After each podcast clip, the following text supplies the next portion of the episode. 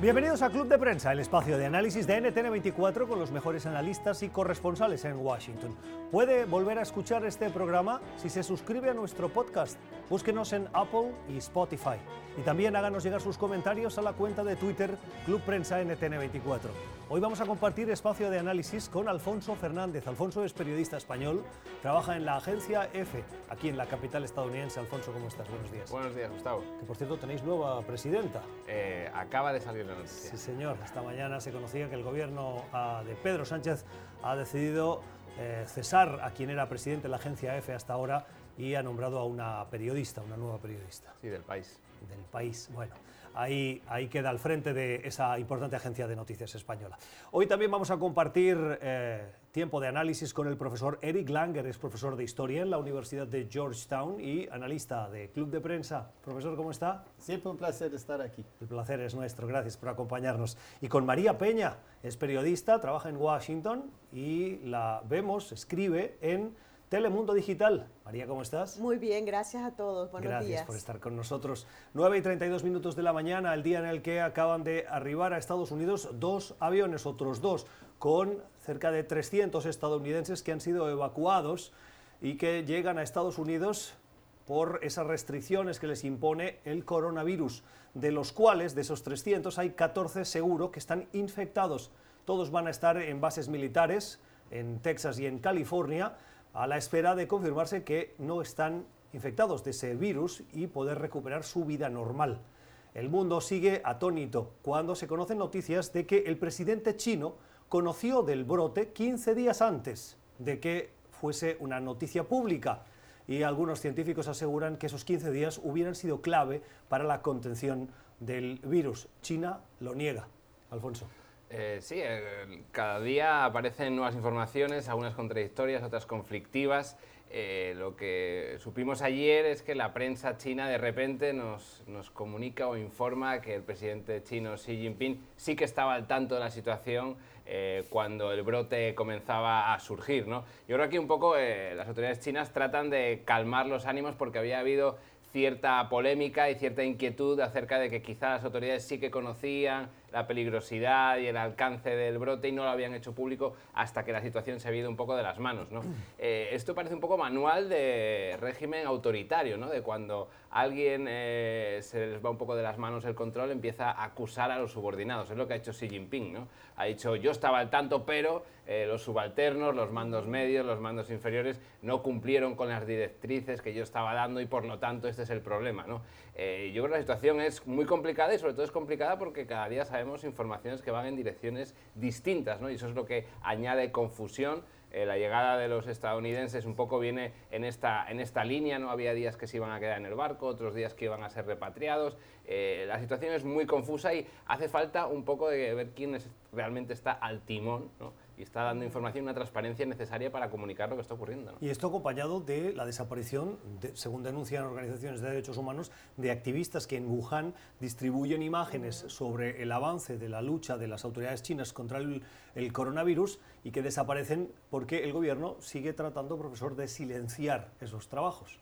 Sí, exactamente. Ese es el problema con, con gobierno autoritario que entonces puede hacer lo que quiera y, y, más bien siempre trata de suprimir lo que no le conviene y con esta clase de cosas eso no conviene.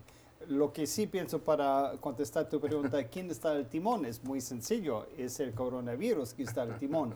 Y sospecho que ahora es algo incontenible, que eso sí va a ser un, una nueva enfermedad en el mundo porque simplemente hay demasiados casos y no se puede controlar. Puede ser que se pueda controlar, digamos, en Estados Unidos, pero en otros países simplemente no tienen estructura para contener eso y, será imposible dejar de viajar y cosas así. Entonces, uh, yo creo que va a ser un, uh, una enfermedad con la cual tenemos que vivir el resto de nuestras vidas. Yo creo que aquí quiero añadir varias cosas que son muy importantes también, aparte de que obviamente es unas críticas bastante bien merecidas, pienso yo en este caso, contra un régimen autoritario como es el de China. Primero, eh, recordar las, las, la crisis en cifras. Hay más de 1.600 muertos y más de 68.000 afectados.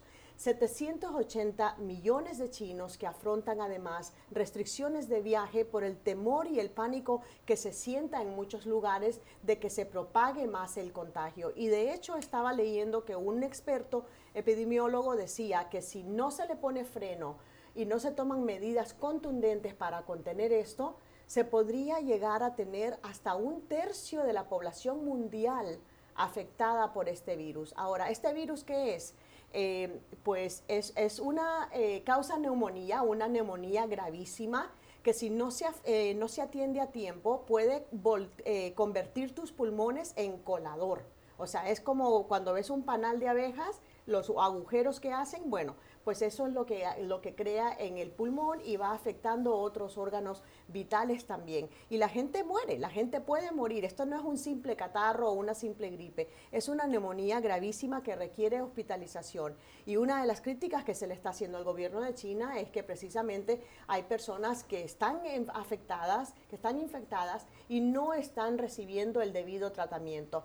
Otra crítica que se le hace es la falta de transparencia. ¿Cómo es posible que el 3 de febrero él hizo un discurso hablando de que el 7 de enero había girado instrucciones para contener esta crisis? ¿Por qué venimos a, enterarnos hasta ahora, eh, a mediados de febrero, de algo que él ya había hecho en enero, el 7 de enero? Obviamente es entendible que no quieren que cunda el pánico, pero también yo creo que hay una obligación, y especialmente cuando es una pandemia, una epidemia de este tipo, que haya transparencia y que se pida ayuda internacional si es necesario, que para eso están los países, para dar este apoyo, ya sea en investigación, en tratamiento. O sea, hay mucho aquí, muchos responsables acá. Recordemos el caso, eh, del lamentable caso del doctor que alertó sobre esto, lo atacaron, lo quisieron arrestar, lo interrogaron y, y, dio la vida al final, murió por esta causa. Yo creo que ah, de en adelante esto es uno de los grandes retos que tiene Xi Jinping, no solo por el manejo de esta emergencia, sino las consecuencias a nivel del comercio internacional también. Mm. Por ahora dicen que no, pero es que es imposible pensar que no va a tener un efecto a largo plazo mm. eh, en todas las otras partes de las relaciones internacionales. Sí, eh, María tiene toda la razón. Hasta algunas cosas que supuestamente me iban a llegar por correo y ya no van a llegar, por ejemplo, y lo mío es lo mínimo, pero seguramente con otros, y entonces el comercio internacional ya se ha afectado mucho. Yo creo que es muy parecido a lo que era ah, el brote de influenza española, lastimosamente, del 1918, ah, que también murió mucha gente y eso es... ¿Pero usted cree que es comparable? Sí, yo creo que sí. Obviamente, eh, entonces había la Primera Guerra Mundial, habían muchos hombres así, eh, tropas eh, así juntas, pero igual yo creo que con el mundo moderno eso, eso se va a dar y va a morir mucho más gente porque eso ya es incontenible, lastimosamente. Esta semana, ya te doy la palabra, pero esta semana la Casa Blanca decía que en el plazo de aproximadamente un mes se espera que haya una vacuna que ayude a contener el, virus. Sí, ojalá que, que, haya eso, ¿no? Eso sería la única salvación. No, quería solo apuntar desde el punto de vista eh, económico, eh, lo que estaban comentando tanto María como el profesor es totalmente cierto y esa es la gran preocupación actual, es de un estancamiento de la economía china, eh, la segunda economía mundial y con ella la, la economía global, porque reconozco que China es el gran centro que está en el es la clave, digamos, de todas las cadenas de suministro a nivel eh, global, ¿no? Eh, de hecho, aquí la semana pasada el asesor de la Casa Blanca Económico, la Ricardo, eh, reconocía que el acuerdo comercial con China, en el que Pekín se había comprometido a unas compras de gran magnitud de productos agrícolas, eran conscientes de que no se iba a poder cumplir dada la situación de, de la economía china, ¿no? Como bien decían, casi 800 millones de chinos se enfrentan a restricciones de viajes, por lo tanto, la actividad en las fábricas, factorías, eh, demás cuestiones, obviamente se, llega a un, freno, casi un estancamiento. Entonces, no está claro, eh, todo el mundo trata de decir, no, la economía china sí que será capaz, es resistente, etcétera, pero yo creo que eh, no somos conscientes o no tenemos una, visión real de contexto de la magnitud total de la, situación. No solo eso, sino el tema del gasto. los chinos son turistas que tienen un poder adquisitivo relativamente alto y que cuando van a los sitios gastan y eh, consumen, eh, se hospedan en hoteles, como hacen gran parte de los turistas del mundo. Pero en el caso de los chinos, al ser tantos, eh, se nota en las economías receptoras. Y, yo creo que la otra advertencia que debemos dejar acá plantado también es la responsabilidad que tienen los gobiernos y la comunidad médica también en particular de frenar las campañas de desinformación que se propagan en las redes sociales. Por ejemplo, yo estaba leyendo que una teoría de conspiración que se ha propagado ferozmente es que hay, eh, se trata de una guerra biológica posiblemente instigada por Estados Unidos para dañar a China. A mí me parece que eso ya se sale un poco de o sea, no tiene fundamento y es peligrosísimo porque ya de por sí Estados Unidos y China están enfrentados en el, en el ámbito comercial. Y venir a meter leña al fuego diciendo que a lo mejor esto fue a propósito, o sea, me parece increíble porque estamos hablando de miles, de centenares de miles de personas afectadas por esta epidemia. ¿Es creíble? Yo creo que no, no hay ah, fundamento. Es que, es que eh, forma parte de esa estrategia para intentar desviar la atención. Más bien diría que por detrás de esa estrategia podría estar el mismo gobierno chino para establecer una cortina de humo de quién es el responsable, si es que le damos credibilidad a, esa teoría. Y, ahí volvemos al problema de la transparencia, ¿no? O sea, si el gobierno no asume responsabilidad y no habla con transparencia y honestidad sobre en qué fallaron, en qué acertaron, qué están haciendo para frenar esto, o sea, esto va a seguir alimentando, se retroalimenta y se propaga eh, en las redes sociales. Sí, pero el problema es con un sistema político como el comunista es imposible. además, Xi Jinping se ha puesto como el gran hombre, el gran salvador de la China. Y entonces él no puede permitir eso porque quiere decir que es un hombre falible como todos los demás.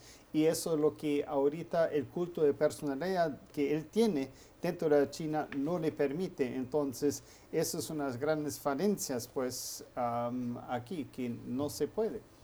9 y 43 minutos en la costa este de Estados Unidos. Hablemos de la campaña de los demócratas en la carrera para la nominación del partido. Es de fin de semana y cobra cada vez más relevancia la figura de Michael Bloomberg vuelve a formar parte de los titulares.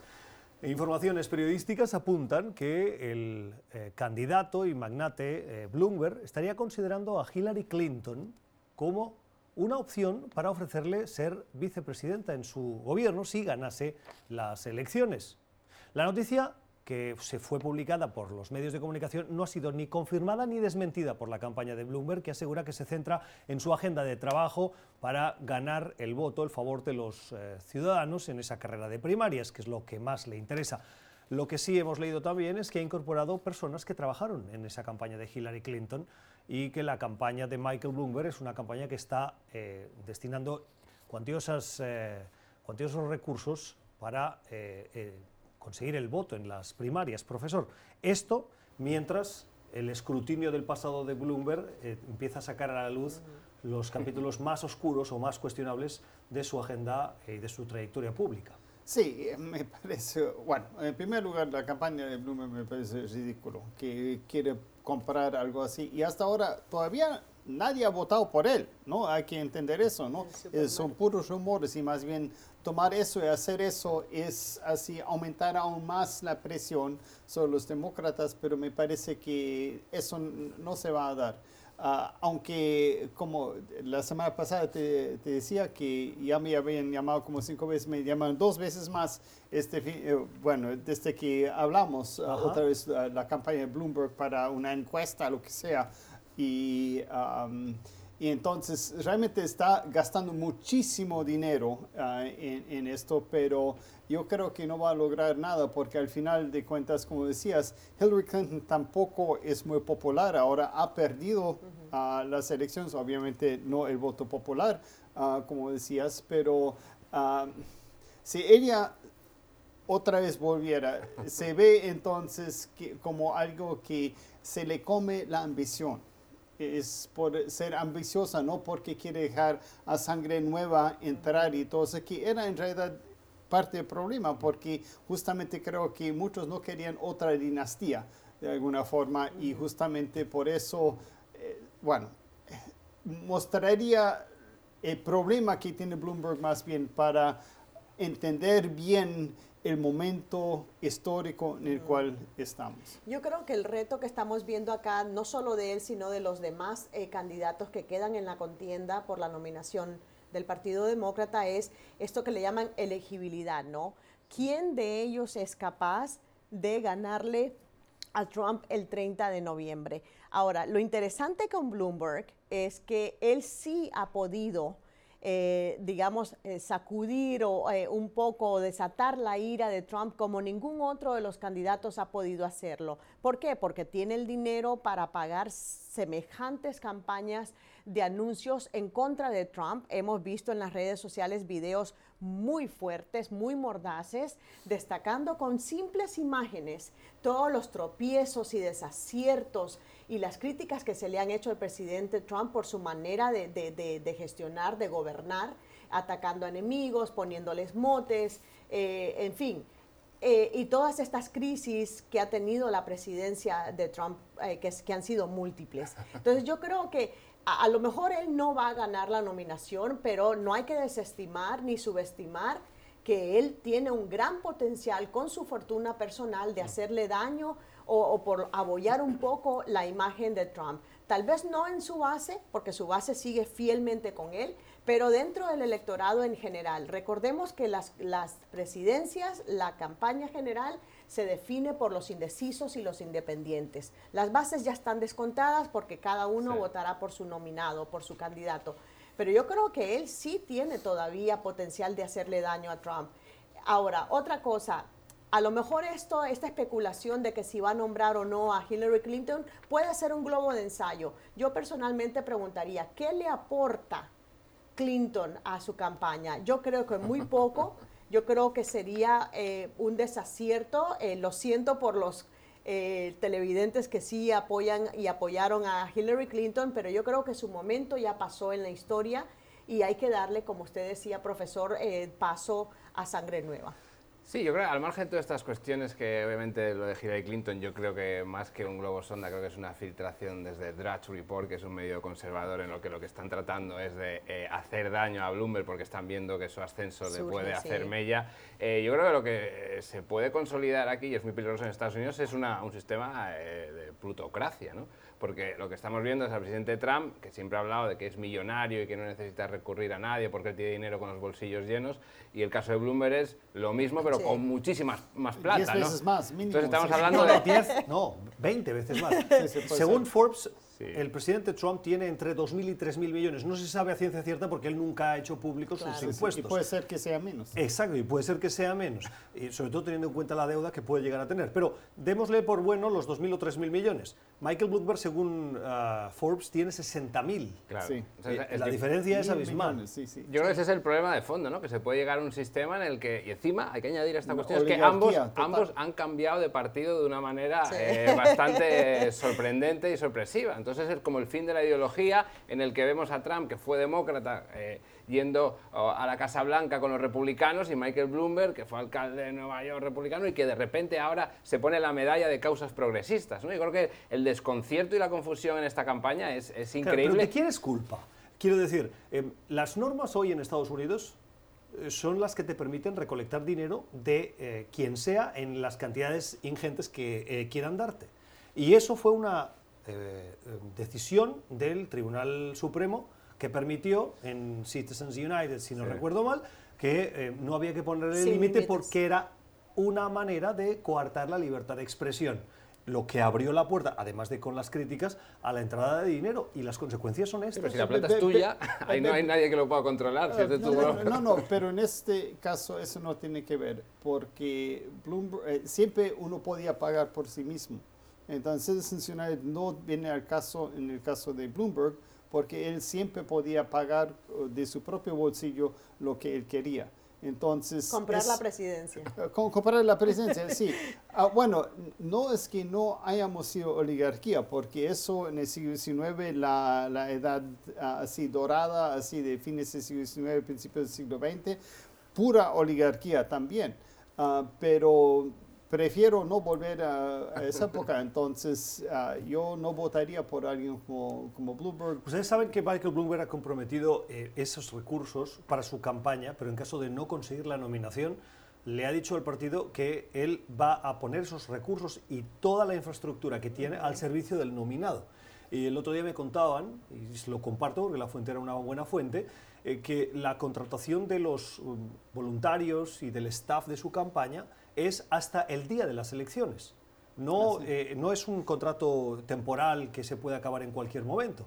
Eh, y el compromiso es, si yo sigo, usted sigue conmigo. Si yo no sigo, yo le digo al Partido Demócrata, este es el staff y lo pongo al servicio, yo lo pago y el contrato es hasta las elecciones. Y supuestamente él es el candidato que mejor está pagando a su gente. Y que mejor paga, sí, me daban las cifras de lo que les está pagando. Y claro, no me extraña que haya voluntarios jóvenes que se apunten a la campaña de Bloomberg porque eh, un estudiante con esos recursos... Y, los apoyos que está recabando que, que, no son, a lo mejor no son del nivel que necesita para impulsarse. Ya veremos cómo le va en el supermartes.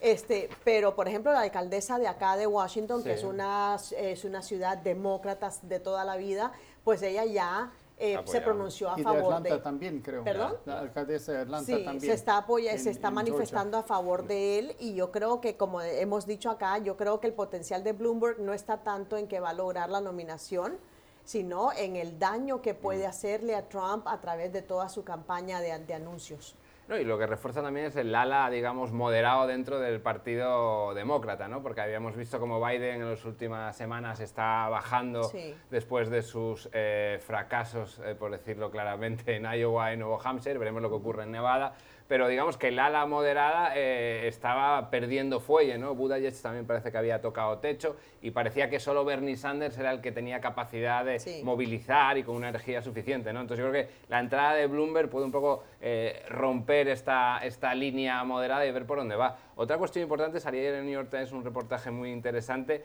es que eh, Michael Bloomberg en los últimos años lleva haciendo una campaña filantrópica increíble a lo largo de todo el el país, ¿no? desde California, Nueva York, Texas, y lo que llamaba la atención y, un poco la preocupación es que gran parte de estos esfuerzos y estas redes filantrópicas están empezando a encauzarlas hacia su campaña, ¿no? de manera que eh, planteaba problemas éticos acerca de estas cuestiones a estos eh, grupos o redes que estamos ayudando para temas como eh, control de armas, cuestiones de cambio climático, inmigración eh, cómo los estaba diciendo, ok, esta plata la hemos dado para estas cuestiones, pero ahora eh, el quid pro quo, que es lo que se hablaba, ¿no? Ahora tendrás que ayudarme de cara a las elecciones, ¿no? Lo que añade un poco eso, eh, dudas y pone sombras, ¿no? Sobre la campaña. Yo creo que en ese caso no es, no es tanto que haya un dame y yo te doy, sino simplemente el hecho de que son causas progresistas de toda la vida y que los, los demócratas, los votantes demócratas saldrán a votar por el candidato que mejor representa y defiende esas causas, no necesariamente que él necesite de, que le, le, retornen favores ahora, ¿no? Pero que es la que mejor necesite o mejor represente o es el que haya comprado esas causas y de manera que está trabajando para la causa y ahora pasa la campaña. Lo que pasa esa, esa línea... Es evidente que la óptica es fundamental. La campaña de, de Biden está tocada por Ucrania. Eh, no hay ninguna prueba de que exista corrupción ni del mm. hijo de Biden ni de Biden cuando era vicepresidente. Pero la insistencia, la atención de los medios, los comentarios de Donald Trump en la Casa Blanca y de sus acólitos ya han extendido la sombra de duda y Biden está afectado por esa imagen hasta el punto de que ciudadanos le preguntan y eso se convierte en las noticias de sus encuentros con votantes. Sí, exactamente. Él, él, no ha sabido cómo tratar No lo, no lo ha manejado muy bien. Bueno, sí ha salido al frente de esas críticas y ha dicho nosotros eh, que nos demuestren que, hemos estado implicados en actos de corrupción y no existe eso. Pero sí es cierto que ha quedado un poco enlodada la imagen y, ese va a ser otro de los retos de Biden en adelante. Y el, en enlodar el rey de la estrategia comunicativa es el presidente Trump, sin duda. Lo ha demostrado con su victoria y a lo largo de estos casi eh, cuatro años de presidencia. Vamos a la primera pausa aquí en Club de Prensa. Al volver hablaremos de eh, la opinión de más de 1.100 exfiscales de Estados Unidos sobre el fiscal general William Barr. Le piden que dimita. Le contamos por qué. Usted está escuchando Club de Prensa el programa de análisis de la actualidad desde Washington. Club de prensa dirigido por Gustavo Alegret en NTN 24, el canal de las Américas. Véalo de lunes a viernes por nuestra señal internacional. Pídalo a su cable operador. Pasa un minuto de las 10 de la mañana en la capital estadounidense. Una carta firmada por más de 1.100 exfiscales y exfuncionarios del Departamento de Justicia de Estados Unidos le pide la renuncia al fiscal general William Barr. El motivo, cómo ha manejado el caso del exasesor del presidente Trump y amigo Roger Stone, que un grupo de fiscales recomendó que tras mentir al Congreso fuera condenado a alrededor de nueve años de prisión. Tras un mensaje de tuit del presidente, el Departamento de Justicia rebajó esa solicitud de pena y le llovieron las críticas. William Barr salió a la palestra diciendo en unas declaraciones a la cadena de televisión ABC que los mensajes de Twitter del presidente hacían muy difícil su trabajo. Alfonso, ¿todo esto creíble? Eh, esa es la gran duda y creíble es poco en esta administración. Todo hay que interpretarlo en función de la dramaturgia eh, que se plantee. ¿no? Pero yo creo que por un lado, y hablábamos antes aquí en el, en el descanso, es que sí que sorprende, o es la primera vez, al menos que yo recuerde, en el mandato del presidente Trump, que un miembro de su gabinete importante, como es el secretario fiscal general, secretario de Justicia, eh, públicamente critica al presidente Trump y dice que sus tweets que criticar los tweets del presidente Trump es como criticar a su hijo más querido, porque si hay algo que adora al presidente es su teléfono móvil y, la red social, que esos tweets hacen imposible hacer su función. Todo esto, como bien dices, paradójicamente después de haber cambiado una recomendación que favorece a un amigo del presidente Trump. Pero yo lo que sí veo es que si está, eh, digamos, guionizado, eh, la verdad que el autor del guion eh, debería ser premiado con algún Emmy, ¿no? porque es un giro totalmente enrevesado que sorprende y pone en evidencia dos cosas. ¿no? Por un lado, que el presidente Trump hay alguien dentro del gabinete que osa criticarle y en segundo lugar, que esto lo puede hacer después de haber seguido precisamente la recomendación del presidente. Bueno, dos cosas. En primer lugar, hubiera ya sacado a Barr si hubiera sido verdad, entonces no lo creo.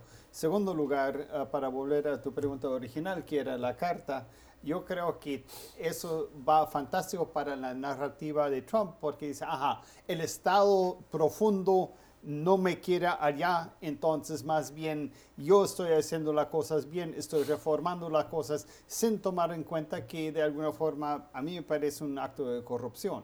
Ah, pero eso es lo interesante aquí, que, que, entonces él puede revertir todo eso ah, contra los que se están quejando de sus maniobras bastante corruptas. Pero yo creo que aquí lo que hay que ah, recordar, eh, para los que no entienden cómo funciona el sistema de gobierno de Estados Unidos, es que hay separación de poderes. El sistema judicial se supone que en teoría debe ser una entidad independiente, libre de presiones políticas, especialmente en casos controvertidos. En el caso de Roger Stone, a él se le acusó de, eh, creo que eran siete cargos por obstruir las investigaciones del Congreso sobre la trama rusa, la injerencia de Rusia en las elecciones del 2016.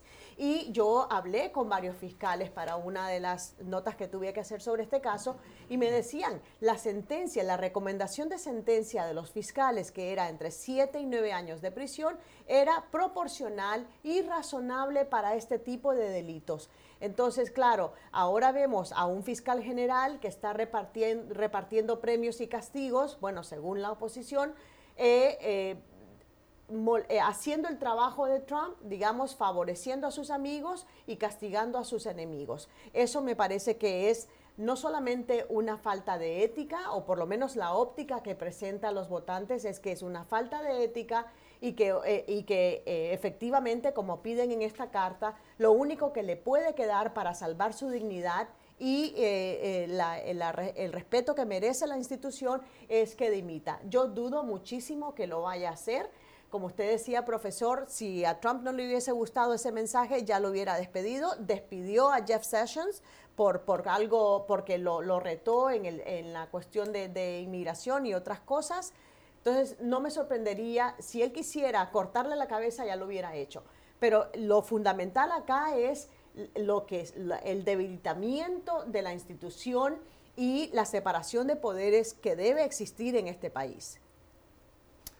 Sí, estoy totalmente de acuerdo ah, con eso y más bien me parece que es ah, muy peligroso ah, también por, por, muchas razones y es justamente lo de la justicia, y, pero también lo que no hablas, es, bueno, las cortes son diferentes, pero hasta el Departamento de Justicia supuestamente es autónomo, aunque sea parte del, de la Casa Blanca, de la parte ejecutiva. Y eso es lo que a veces no se entiende. Entonces, Barr está haciendo lo que no se debería. Y de hecho, Barr eh, está revisando el otro caso de Michael Flynn también. O sea, eh, lo que veníamos diciendo, ¿no? Está empezando a, ampliar su cartera, a revisar casos que ya se habían resuelto y que la justicia había dicho, este es el merecido castigo por este delito. Y venir ahora a repasar porque hay presiones de la Casa Blanca, a mí me parece que eso está sentando muy mal entre los fiscales y por eso es que, surgió esta carta. Sí, luego, esto alguna lo hemos comentado en esta mesa, ¿no? Lo que, donde nos llevan estas discusiones siempre es al Senado, ¿no? Y en el Senado el líder, eh, Mitch McConnell, eh, no ha ocultado ni ha negado que su objetivo fundamental, uno de es eh, reformar o regenerar a su en sus palabras, el, sistema judicial de este país con el nombramiento de jueces federales, incluso nombramientos para el, para el, Tribunal Supremo. ¿no? Entonces, eh, yo creo que aquí es, muy importante recordar esta parte que es uno de los, de los pies fundamentales de la agenda del presidente Trump, que es eh, meter a jueces conservadores dentro del sistema en las diferentes instancias judiciales. ¿no? Yo creo que es, es muy grave y aquí nadie ha ocultado esta cuestión. De hecho, McConnell le preguntaban si hay otro, otra, otra vacante dentro del Tribunal Supremo este año eh, ¿usted estaría dispuesto a nombrar o a, someter a votación a un nuevo juez? Algo que impidió con el presidente Obama de manera tajante y dijo sí, sí, ningún problema. ¿no? Y con una gran sonrisa además. Efectivamente, pero lo que te pone claro es que hay un doble baremo que realmente lo que hace es minar las bases del sistema eh, democrático y judicial en este país. Sí, y el problema acá es que él realmente está ah, yendo con... Eh, el Senado ya no sirve el, Congreso en general ya no sirve como contrapeso al Ejecutivo. Y eso es lo peligroso. Entonces, lo judicial, ¿no? Y el asunto es que eh, para McConnell está claro que los republicanos van a perder a nivel nacional eventualmente por, la, por el hecho demográfico. Entonces quieren crear un poder independiente entre eh, lo judicial si pierden por si acaso el Ejecutivo o el Congreso en el futuro. Entonces, están son ya cambios a largo plazo. sí, sí, para una generación ya, la próxima generación, igual los republicanos van a estar sí o sí porque van a estar en ah, la rama judicial. Esto es Club de Prensa, hoy con Alfonso Fernández, con el profesor Eric Langer y con María Peña. Suscríbase a nuestro podcast, vuelve a escuchar este programa, estamos en Apple y Spotify y háganos llegar sus comentarios a la cuenta de Twitter, Club Prensa NTN24. Usted está escuchando Club de Prensa, el programa de análisis de la actualidad desde Washington. Club de Prensa dirigido por Gustavo Alegret en NTN24, el canal de las Américas. Véalo de lunes a viernes por nuestra señal internacional. Pídalo a su cable operador. Son las 4 y 13 minutos de la tarde en Madrid, las 11 y 13 minutos en Caracas. El caso de Delcy Rodríguez continúa generando titulares y noticia. Saben que Delcy Rodríguez viajó a eh, la Unión Europea, al espacio Schengen, hace unas tres semanas y generó un conflicto diplomático porque eh, un ministro del gobierno de Pedro Sánchez se reunió con ella en el aeropuerto de Barajas. De allí le buscaron un vuelo de salida porque tiene sanciones de la Unión Europea y no puede entrar en ese espacio Schengen. La oposición en España ha criticado con dureza al gobierno de Pedro Sánchez, quien ha ido desvelando poco a poco y revelando también algunas imprecisiones, por no decir mentiras, de ese encuentro que mantuvo un miembro del gobierno de Sánchez con Delcy Rodríguez, quien pesa sobre ella sanciones. Rodríguez ha vuelto a Venezuela y el caso continúa trayendo cola. María, en las últimas horas, Delcy Rodríguez ha hablado sobre el incidente. Por un lado, Nicolás Maduro ha dicho que lo que ella habló con el ministro de Pedro Sánchez es un secreto y lo ha hecho con una sonrisa irónica. Y luego Delcy Rodríguez ha criticado a la derecha española, ha dicho, por su excentricidad política y que avala un golpe de Estado en Venezuela. Bueno, a mí yo lo que estoy viendo acá es que ya llevamos tres semanas de un drama, un culebrón que no parece tener fin, siempre sale algo nuevo. Eh, yo no sé si esto al final más bien le está ayudando a Maduro porque, claro, ellos mantienen esta narrativa de que no se, no se cometió nada indebido, eh, les permite volver a remeter contra Guaidó para acusarlo de ser un vendido de estar al servicio de Estados Unidos y de otros gobiernos. Eh, es decir, yo creo que a, la larga esto, esto eh, no sé qué tanto le pueda beneficiar a Guaidó. El otro día se le preguntaba al presidente Trump que qué reacción le daba eh, pues el maltrato que recibió Guaidó cuando regresó a Caracas y lo que le pasó al tío. Eh, y el presidente Trump no tenía una respuesta inmediata, dijo que iba a revisar la situación. Lo que, sí, lo que sí el gobierno de Estados Unidos ha sido muy firme al decir que respalda al pueblo venezolano, que incluso hay, nosotros le preguntamos a Larry Cutler eh, que cómo va el paquete de ayuda a Venezuela y, dijo que se, está, que se está esperando solamente la, la luz verde para desembolsar ese paquete de ayuda humanitaria para el pueblo venezolano. Es decir, los compromisos y los apoyos internacionales están ahí. Yo no sé qué tanto puede servir que se continúe este drama eh, con Delcy eh, Rodríguez y lo que pueda decir. Delcy Rodríguez en esa entrevista que ha concedido ha dicho también que Juan Guaidó es textualmente, dijo, socio del narcotráfico y del paramilitarismo colombiano que ha dejado de ser político. Ah. Ah, siempre dicen eso ah, y, no cambia y, no tiene nada que ver con nada porque Guaidó no creo que tenga nada que ver con eso, pero siempre es la misma acusación porque así tratan de simplemente decir que la oposición no vale nada, que siempre son los malos, siempre son los violentos y todo eso, si están haciendo bueno, son ellos que hacen eso. Y igual con, con lo de, de Delcy Rodríguez, yo creo que más bien lo que se ha vendido y hace muchísimo tiempo fue, fueron más bien los líderes de Podemos, que ahora son en coalición con eh, el Partido Socialista en España.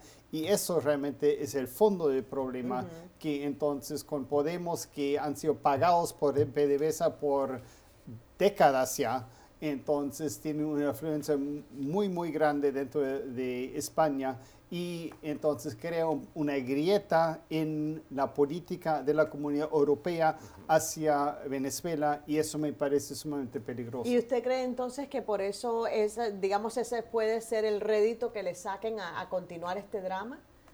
Ah, puede ser, puede ser que entonces siguen hablando de cosas que, que en realidad ya han pasado, como decías, muy bien. Que, ¿Qué tiene que ver? Come on, vamos adelante, vamos a hablar de cosas serias aquí. No, pero yo creo que sí que, como bien decía María, que yo creo que esto es un, tanto a favor del régimen de, de, Nicolás Maduro, ¿no? Porque ha sido capaz, su, eh, digamos que el chavismo siempre es muy bueno a la defensiva y, generando divisiones entre sus, sus adversarios, ¿no? Y en este caso es evidente, ¿no? porque la Unión Europea, que ya había tardado en lograr eh, poner en común una política respecto a, a, Venezuela, con Guaidó, la tardanza que tuvo a la hora de reconocerlo o no reconocerlo. Ahora lo que ha sido capaz es de España, que digamos es la punta de lanza de la política eh, europea con Latinoamérica, eh, eh, plantear dudas en el seno del propio gobierno español y a la vez hemos visto que la reacción aquí en Washington ha sido un poco de decepción, lo, lo dijeron desde el Departamento de Estado, por, esta reunión entre el ministro español Ábalos y, y, Delcy Rodríguez en Barajas, en el aeropuerto de Madrid, acerca de qué se habló, cuándo se habló, cuánto tiempo estuvo. Entonces, lo que debería haber como un frente unido de la comunidad internacional está empezando a resquebrajarse, ¿no? Y el propio gobierno español ha tenido ahora mismo dificultades a la hora de calificar a Juan Guaidó, ¿no? Por un lado dice que es presidente encargado, por otro lado dicen que es el líder de la oposición, luego la ministra de Asuntos Exteriores dice que es las dos cosas a la vez, ¿no? Yo creo que en este caso en Caracas están eh, celebrando esta situación, especialmente después del éxito que había tenido Guaidó con su gira internacional, ¿no? Cambiemos de asunto, son las 4 eh, y 19 minutos en eh, París. Hay un escándalo que le está salpicando al partido del presidente Emmanuel Macron. Macron es un político que llegó a la presidencia acabando con el cierto status quo de los partidos con una plataforma que se conoce como la República en Marcha. Em, Los escenarios que enfrenta ahora Macron y su partido político son ciertamente sombríos en unas elecciones locales que se tienen que producir en eh, Francia entre el 15 y el 22 del mes de marzo, del próximo mes. El candidato escogido por Macron para la alcaldía de París, que es probablemente la más emblemática y además que en muchos casos sirve de plataforma para lanzarse después de un cierto éxito en esa alcaldía a las aspiraciones presidenciales, el candidato, decimos, Benjamin Griveaux, ha tenido que renunciar después de que afloraran una serie de vídeos y mensajes con contenido sexual explícito a una persona, una mujer que no es su esposa. Llama la atención que, profesor, en la sociedad eh, francesa, donde hay un cierto laissez-faire, ¿no? dejar hacer, no meterse en la vida privada, incluso con presidentes de la República que han tenido dos familias, eh, una la oficial y otra la extraoficial, y que los franceses lo sabían y no se cuestionaban. En este caso, eh, pesa mucho la dureza de la opinión pública diciendo eh, no es aceptable hasta el punto de que ha tenido que presentar su renuncia. Bueno, en realidad me parece que podría decir que es una conspiración del mismo partido uh, Republican March, ah, que ya sabía que como Guaidó iba en tercer lugar, no iba a poder vencer a los socialistas ni al, al de la derecha, a la candidata del derecha. Entonces han puesto ahora la ministra de, Salud porque es la única posibilidad de que ellos puedan ganar y aún así es ah, muy atrevido pensar eso. Así que Ah, yo creo que fue puesto por Macron ah, mismo todo eso y más bien... Ah, usted, alimenta las teorías de la conspiración. en este caso sí. Bueno, eh, sí, yo creo que aquí lo que se busca eh, Macron es recuperar la alcaldía de París que ahora mismo está en manos de una socialista, ¿no? Mira que el socialismo francés ha se encuentra en un bache bastante eh, profundo, pues con Anne Hidalgo, que es esta hija de emigrantes españoles, que es la alcaldesa de París, y es el, gran eh, referente socialista ahora mismo. Entonces yo creo que Macron busca eh, recuperar, como bien decías, lo que es el escaparate fundamental que es la alcaldía de, París. La cuestión es este tema de vídeo sexual. Hay que recordar que Griveaux era un discípulo de Dominique Strauss-Kahn, eh, quien fue director del Fondo Monetario Internacional y que se calificaba a sí mismo de libertino del siglo XVIII, siglo XIX. Por lo tanto, yo creo que los tiros van por ese lado. Esto es Club de Prensa, hoy con Alfonso Fernández, con el profesor Eric Langer y con María Peña. Vamos a la pausa y regresamos. Usted está escuchando Club de Prensa, el programa de análisis de la actualidad desde Washington. Club de Prensa dirigido por Gustavo Alegret en NTN 24, el canal de las Américas. Véalo de lunes a viernes por nuestra señal internacional. Pídalo a su cable operador. 4 y 26 minutos de la tarde en Ciudad del Vaticano. El Papa Francisco ha agradecido la visita que le eh, ofreció, que le hizo el expresidente brasileño Luis Ignacio Lula da Silva el jueves pasado. De esa reunión, que duró aproximadamente una hora, sabemos muy pocas cosas. Sabemos eh, que hablaron de desigualdades, dicen, de la lucha contra el hambre o el medio ambiente. Hay que decir que Lula da Silva está eh, enfrentando procesos por corrupción y que goza de libertad provisional desde el pasado mes de noviembre. La fotografía que se difundió es la de un eh, abrazo, de un encuentro fraterno entre dos personas que probablemente tenían ya una relación, siendo el primero arzobispo de Buenos Aires y el segundo presidente de Brasil. Pero en cualquier caso, las manchas de eh, corrupción que pesan sobre Lula da Silva han generado críticas al Papa Francisco que se acerca a eh, este ex mandatario brasileño. Alfonso.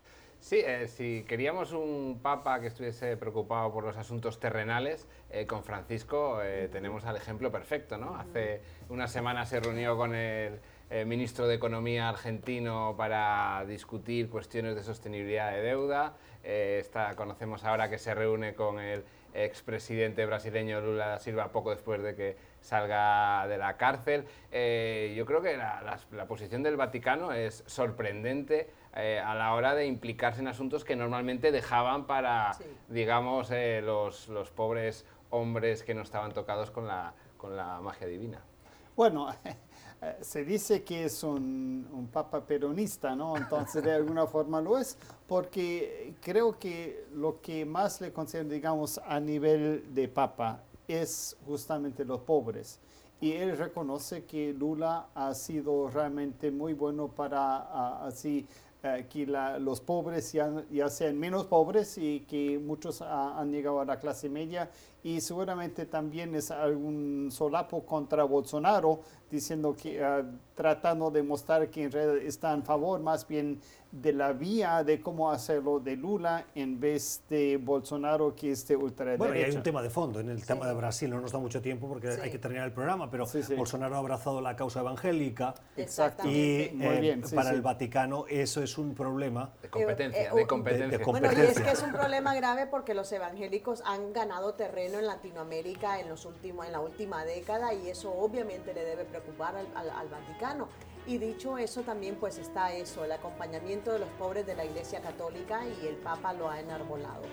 Club de Prensa, el espacio de análisis hoy que hemos compartido con Alfonso Fernández, con María Peña y con el profesor Eric Langer. Gracias a ustedes por la generosidad de su tiempo. Suscríbanse a nuestro podcast.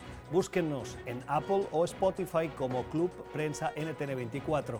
Gracias por estar al otro lado. Mañana volvemos. Que tengan una feliz jornada.